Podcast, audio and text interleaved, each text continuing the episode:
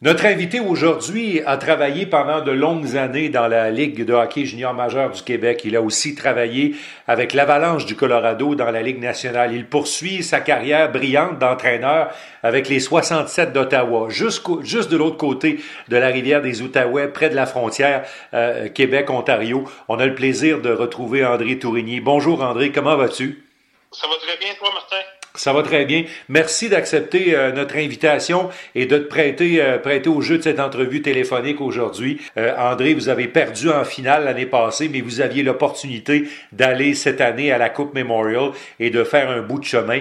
J'imagine que ça a fait mal au cœur quand on a dit à tout le monde, c'est terminé. Oui, définitivement que c'est pour tout le monde qui, qui grind, tu veux, pendant, pendant une saison complète, euh, l'objectif, c'est les playoffs. Là, Donc, tu as, beaucoup d'équipes dans chaque ligue qui y croient, qui, euh, qui, qui, ont ça à cœur. Puis là, tu arrives tout d'un coup. Et, euh, au début, c'était une pause. Fait OK, là, ça, tout le monde. Dommage, la crainte s'est installée, mais on avait encore l'espoir. Quand, quand c'est la saison, c'est sûr que ça, a été difficile là, euh, émotionnellement d'accepter. au niveau, au niveau junior, il y en a que ça, signifie la fin de leur carrière, puis souvent la fin de carrière compétitive. il y en a qui vont complètement arrêter de jouer, il y en a qui, il y en a qui euh, vont aller peut-être à l'université sans jouer, il y en a qui vont jouer universitaire, il y en a qui vont poursuivre au niveau professionnel, mais il y en a que c'est vraiment la, la fin d'une carrière compétitive comme euh, dans, un niveau compétitif, donc euh, c'est difficile euh, pour ces gars-là. André, vous êtes sur des cycles au hockey junior, des cycles de 3 ans, 4 ans au maximum. le hockey junior, c'est connu, fait de bonnes affaires au Canada, mais vous roulez pas sur l'or actuellement, même si vous, à Ottawa, aviez un certain succès. On, on, parle même que le gouvernement fédéral tend l'oreille actuellement et pourrait aider certaines équipes juniors. C'est peut-être ça aussi qui est frustrant parce que votre opération d'affaires arrive à terme quand vous êtes prêt à gagner et quand il y a une interruption comme ça, c'est des milliers de dollars qui restent sur la table, André. Définitivement. C'est parce que, j'ai été propriétaire à Rouen. ce que ça, représente, c'est dans un, dans un cycle junior, mettons de, 4-5 ans, tu, euh, tu, veux break-even. Mm-hmm. L'objectif, c'est de break-even. ça, ça inclut certaines saisons que tu vas perdre de l'argent puis certaines saisons que tu vas faire de l'argent, c'est ça qui va te permettre que sur un plan quinquennal, tu, vas être stable. Mais les équipes que pour cette année, ils prévoyaient faire une, deux, trois rounds de playoffs, peut-être même quatre, bon ben ça, ça c'est disparu, c'est parti. Mais le cycle n'est pas arrêté. Les revenus ont arrêté, mais pas le cycle. Le cycle continue, les dépenses vont continuer. Puis là, ils vont être obligés de, de retourner dans une reconstruction où ce que ça va être au niveau financier, vont, vont, vont avoir des pertes ou des, euh, des pertes, dans le fond, un manque de revenus et des pertes. Donc, euh, ça, c'est de l'argent qui ne sera pas récupéré. Parce que les, les gens, faut, les gens, quand ils regardent l'hockey junior, ils jugent beaucoup ouais. sans savoir. ceux, qui, ceux qui suivent ça au quotidien savent que si tu prends l'ensemble de, de, de, la ligue, il euh, n'y a, pas, a pas 50 des équipes qui, qui hmm. font des revenus. Là. C'est contraire. Donc, c'est vraiment sur un plan de 5 ans. Tout le monde essaye sur un plan de 5 ans de break-even. Il y a quelques marchés dans chaque ligue qui, OK, font plus, plus d'argent. Mais la majorité des clubs d'hockey junior que moi je connais, ils bouclent le budget après la première ronde. Euh, ça, c'est pour boucler le budget, c'est pas pour faire d'argent. Donc, euh, euh c'est sûr que je suis pas, suis pas dans les, euh, dans les secrets des dieux. Pas, je suis pas comme ça de, de nulle part. Mais convaincu qu'il y a des équipes que ça va être euh, difficile. Puis besoin d'aide. André Tourigny, euh, évidemment, euh, une bonne équipe qui performe bien, qui domine sa ligue, est une équipe qui est composée de bons joueurs et tu en avais de très bons. tu as dirigé Jack Quinn cette année et tu as dirigé Marco Rossi. Parle-nous de, de, ces deux prospects-là qu'on considère comme étant la crème actuellement des, des patineurs nord-américains. C'est deux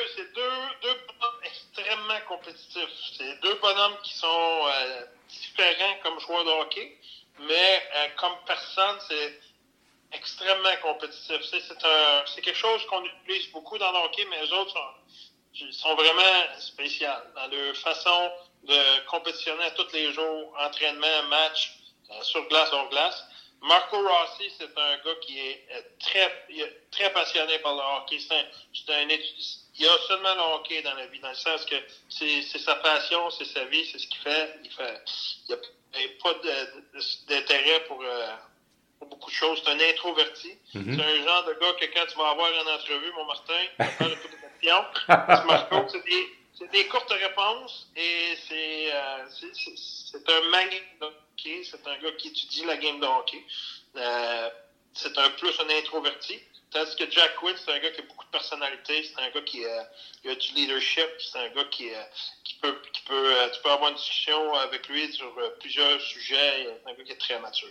En termes en de skill, c'est différent. Jack, c'est un gars qui, a, qui est explosif, euh, qui a de la vitesse. Euh, il, va être très fort physiquement. C'est un gars qui est encore très immature physiquement. C'est un gars qui euh, il, va être fort, très fort physiquement. Oui. Il a beaucoup de beaucoup de skill, beaucoup de vitesse. Très compétitif. Marco, c'est un génie sur la glace. C'est un gars qui fait pas d'erreur. Marco, c'est un gars qui, défensivement, c'est c'est le gars, genre de jeu, genre de gars que il va t'avoir une usure lui, il fera pas beaucoup d'erreurs. Si toi, tu vas faire une erreur, il va te faire payer pour. Là, tu, sais que tu es un en arrière, tu vas forcer un petit peu le jeu. Lui, il va rester patient. Il va faire des jeux. C'est vraiment un cerveau euh, qui ne fait pas, fait pas d'erreur. Au niveau de comme un joueur de centre. C'est le joueur de centre prototype idéal pour un entraîneur. Mais si tu avais une image à mettre dans la tête des gens, euh, est-ce que à quoi ressemblerait Rossi s'il se rend au bout de, de, son processus de développement? Et, à quoi ressemblerait Jack Quinn au bout de son processus? Si tu pouvais identifier quelqu'un dans la Ligue nationale? C'est euh, une bonne question. Jack Quinn, c'est euh, un mélange de Mitch Marner et de Jimmy Benn pour moi. Intéressant il n'y a pas la toughness de Jimmy Ben. Il n'y a personne qui l'a, un gars qui est tough comme ça, qui se bat, etc., etc. Mais je parle comme joueur de hockey. Je ne peux pas avoir une stratégie de dire, OK, on va stopper Jack Quinn. Parce que Jack Quinn peut marquer un but sur, euh, sur un entrée sur un rush, en débordant le défenseur. Le prochain coup, il va couper dans le centre. Le coup d'après, il va battre le défenseur à un contre un, va, va, va jouer dans, entre ses patins, va battre un contre un. Euh, le coup d'après, il va faire un, un, délai, un delay en entrée de zone. C'est un gars qui a beaucoup d'outils dans son sac. C'est la même chose en zone offensive. C'est un gars qui va être devant le filet, va prendre un rebound ou va, dévier une rondelle. En termes de patineur, de skill, de vision de jeu, ça ressemble à Mitch Marner. C'est un gars qui il, il a le même style en termes de de, de, patins, etc., que Mitch Marner. Parle-moi de Rossi un petit peu. C'est un mélange de Patrice Bergeron et Pavel Datsuk. C'est un.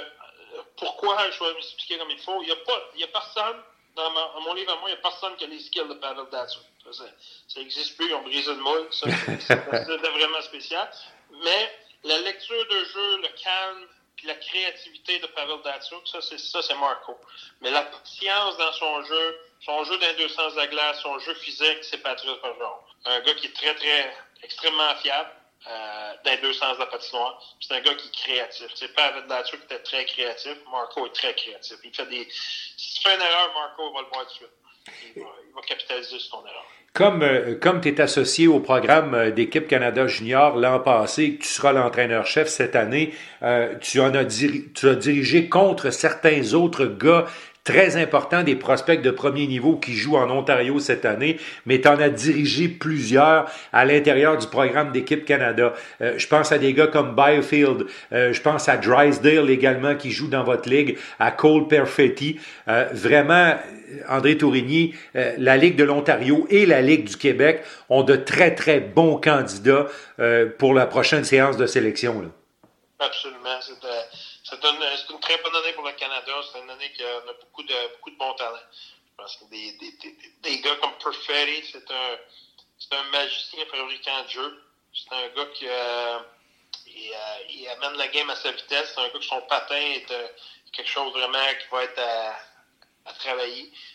Mais en termes de, de, créativité avec la rondelle, de faire des jeux offensivement, c'est, il, est, il est vraiment spécial. Puis dans le cas de Byfield, ben, c'est, lui, c'est différent. C'est de la, c'est du power oui.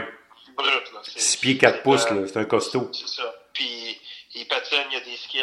C'est, c'est pas un gars qui va euh, se démarquer par son intelligence comme un Cole Perfetti va le faire ou un Marco Rossi va le faire. C'est vraiment lui, euh, avec la vitesse, puis avec ses skills. C'est vraiment comme ça qu'il crée son, son offensive. Je connais bien euh, Alexis Lafrenière. Euh, pour toi, il n'y a pas de doute, euh, c'est le numéro un incontesté? Incontesté, incontestable. C'est d'une autre catégorie. Laf, il est très puissant physiquement. Il est très passionné et impliqué dans le match à tous les niveaux. C'est un gars qui va aider son équipe de toutes les façons. C'est le, genre de gars que si je contre à soir, je me dis, ouais, OK, lui, là, comme, on va se le contenir, on peut pas l'arrêter, euh, c'est, c'est le genre de gars qui va aider son équipe dans, dans plusieurs, dans plusieurs facettes de jeu. Euh, c'est un gars qui, dans les moments clés, il, il, a toujours élevé son jeu d'un cran. Euh, c'est pour moi, c'est le, le, numéro un incontesté, incontestable. Ça va être un ailier dans la Ligue nationale aussi, à ton avis, André? Ben, il a toujours joué comme ailier. Je, pense que quand on le décrit, il a toutes les qualités d'un joueur de centre. Je suis convaincu qu'il pourrait jouer au centre. Il aucun doute là. Il pourrait avoir défense s'il voudrait. Euh, je suis convaincu a tous les outils. Je pense qu'il va être un ailier parce qu'il a toujours joué à l'aile, mais c'est un, un, peu comme Jimmy Ben, exemple. Ouais c'est un ailier, mais il joue au centre, il prend beaucoup de face-off, puis il joue dans l'eau dans sa zone, puis euh, il prend beaucoup de responsabilités comme joueur de centre quand, quand, son équipe en a besoin. Je pense qu'Alexis Lafrenière va être capable de faire ça sans aucun problème. Mais ça reste, je pense qu'il va jouer à l'aile, mais s'il y a une équipe qui décidait de le faire au centre, je ne serais pas surpris, pas du tout. André Tourigny, euh, tu vas diriger l'équipe Canada Junior et euh, je pense que tout le monde se croise les doigts pour que à ce moment-là, c'est-à-dire dans le temps des fêtes, euh, à la fin de l'année 2020, on puisse être revenu à une certaine vie normale. Avez-vous des indications de la part de Hockey Canada ou de la Fédération internationale de hockey qu'au moment où on se parle, le, le tournoi est compromis? Non, ça, on n'a pas eu de à ce niveau-là. On a plus eu de, de discussions au niveau de notre, notre camp d'été. Qu'est-ce qui va.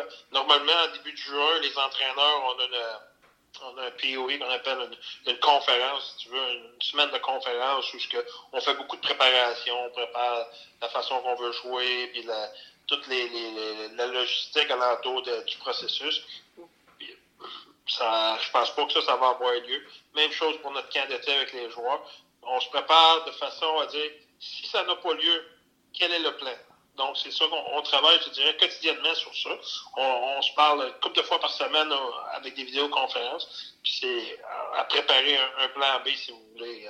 C'est, OK, qu'est-ce qu'on qu'est-ce qu'on fait s'il n'y a pas de conférence pour les entraîneurs? Qu'est-ce qu'on fait s'il n'y a pas de, de camp d'été? Euh, s'il y en a un, on est déjà prêt. Ça, c'est, ça, c'est correct. C'est s'il n'y en a pas, quels sont les outils, quels sont les moyens? Ça, c'est quelque chose qui n'a jamais été fait. C'est un peu comme vous autres, comme un peu tout le monde. Là, on part à zéro, puis on, sort des idées, puis on va, s'assurer d'être, très, très bien organisé, puis de bien faire les choses, une étape à la fois. Euh, évidemment, euh, ça sera peut-être pas facile pour l'évaluation des joueurs. Il y en a pour qui c'est facile, André. Je suis convaincu que tu as déjà une partie de ton tableau de fait quand tu regardes euh, ce, que ce que pourrait avoir l'air ton équipe pour aller au championnat mondial dans le temps des fêtes. Mais si vous n'avez pas beaucoup de, de d'évaluation, c'est peut-être au niveau des derniers postes où vous aimez l'aspect des, faire compétitionner les uns contre les autres pour trouver les dernières, remplir les dernières chaises. C'est peut-être là que ça va jouer. Est-ce que je me trompe? C'est sûr et certain. On fait présentement, on a un exercice qui a été initié par euh, Brad McEwen, qui est le dépisteur-chef. On fait un exercice, toutes les, les, personnes impliquées, les, les, scouts, les, le management, les, entraîneurs, on visionne euh, des matchs euh, de chaque joueur, trois matchs de chaque joueur qui pourraient impliquer le programme. Donc, on parle, mettons, de 75-80 joueurs. Puis, euh, on, regarde la vidéo de ces gars-là pour s'assurer de connaître ces gars-là le plus possible, d'avoir une idée de ce qu'ils peuvent amener, puis de savoir c'est qui les candidats les plus sérieux à au moins être invités au camp. Donc, c'est un processus d'évaluation qui est commencé, mais tout dépendamment de ce que le futur nous réserve, euh, ça pourrait devenir compliqué. Si les choses euh, restent euh, anormales, je veux dire, là, ça va compliquer le processus euh, définitivement. As-tu l'impression que le, le, travail que vous êtes à faire actuellement pour préparer l'équipe junior nationale, les obstacles auxquels vous êtes confrontés avec la situation de la COVID-19, les recruteurs de la Ligue nationale qui vont préparer leur repêchage vont peut-être vivre certains obstacles quand va venir le temps de dire on prend Jacques ou on prend Luc? C'est sûr que n'importe quel scout veut avoir le plus de, viewing, veut avoir le plus de. veut avoir vu les joueurs le plus possible. Donc, certains joueurs, quand tu arrives après les fêtes, les équipes, tu, regardes des joueurs qui ne font pas les séries, ces choses-là, puis tu te dis qu'il faut aller les voir. Parce que les, les par exemple, d'Ottawa, de Sherbrooke euh, de, de London, eux autres, on va avoir la chance de les voir plus dans les séries. Mm-hmm. finalement, ça ne sera pas arrivé cette année. Il y, a, il y a un challenge au niveau de la logistique, là, mais ils vont avoir la chance de faire du vidéo, ce qui est pas pareil, définitivement, on le sait, mais là, c'est le, le, mieux qu'on peut faire dans la situation. Mais euh, écoute, je pense que les équipes ont quand même fait beaucoup le devoir. Les playoffs, c'est important parce que tu les vois compétitionner dans, dans un, une situation qui est très, très importante. Mais sauf que tout le monde va avoir les mêmes, les mêmes outils. André, parlant de repêchage, euh, la Ligue de l'Ontario, euh, il y a quelque temps à peine, vient de tenir le sien. La NFL, cette semaine, va tenir un repêchage virtuel pour la première fois de son histoire et la Ligue nationale va surveiller attentivement ce qui va se passer. Comment ça s'est passé, André, le repêchage virtuel euh, dans la Ligue de l'Ontario? Ce qui était différent, c'est que normalement, toutes les, toutes les équipes on se réunit, tous nos scouts, tout le management, on se réunit dans une salle euh, la journée d'avant, puis la journée du repêchage, puis on, là, on a voulu faire par vidéoconférence. Donc, ça, c'était très, très différent. Mais en termes du repêchage, pour nous autres, c'était, euh, c'était, c'était pas as usual, mais quasiment. Euh, ce, qui, ce qui est très différent, qui est une, une règle en Ontario, c'est qu'il n'y a pas de transaction la journée du repêchage. Mm-hmm. Donc, ça, ça facilite euh, les choses. Ce qui va, ce qui est dans la nationale, ce que je me demande, c'est que s'ils font le repêchage, exemple, au mois de juin, puis qu'ils décident de continuer la saison au mois de septembre, qu'est-ce que tu fais avec les transactions? Qu'est-ce que tu fais avec les contrats? Les, joueurs que le contrat venait à échéance au 1er juillet, euh, ça va être quand la période de de joueurs autonomes? Je parle comme amateur de hockey. Je, me demande comment ils vont faire pour faire tout ça. Parce que dans, le repêchage, dans la nationale, il faut que tu aies le droit à faire des transactions. Il y a, des joueurs que il faut que tu fasses de la place à ton, à ton cap salarial, puis ça l'aide d'autres équipes, etc., etc. Mais là, s'ils font euh, pendant que la saison est suspendue et non pendant que la saison est cancellée, mm-hmm. Là, ça, ça va amener un ça va être intéressant. Mais en termes de logistique, je pense que maintenant, avec la technologie, euh, je pense qu'il y a moyen de faire quoi de, bien. Ça peut être intéressant de faire quelque chose d'interactif avec les, les, les, les, gens à la maison. Je pense que la Ligue nationale est très professionnelle. Je suis convaincu que la NFL vont faire une bonne job et ça va être, ça va être intéressant. En terminant, André, dernière question. Les succès chez les juniors donnent de la visibilité. Euh, est-ce que tu as l'impression que ce que, ce que l'on vit actuellement et qui touche tout le monde, les opportunités d'ouverture seront moins évidentes qu'elles l'auraient été si vous aviez eu tous la possibilité de vous battre pour des championnats et de vous mettre en valeur? Définitivement pour les entraîneurs que leur équipe est en maturité, euh, c'est c'est une opportunité manquée. Ça ne veut pas dire que c'est tout, mais c'est quand même une opportunité manquée d'accomplir des, belles choses. André Tourigny, merci beaucoup pour les gens qui nous écoutent.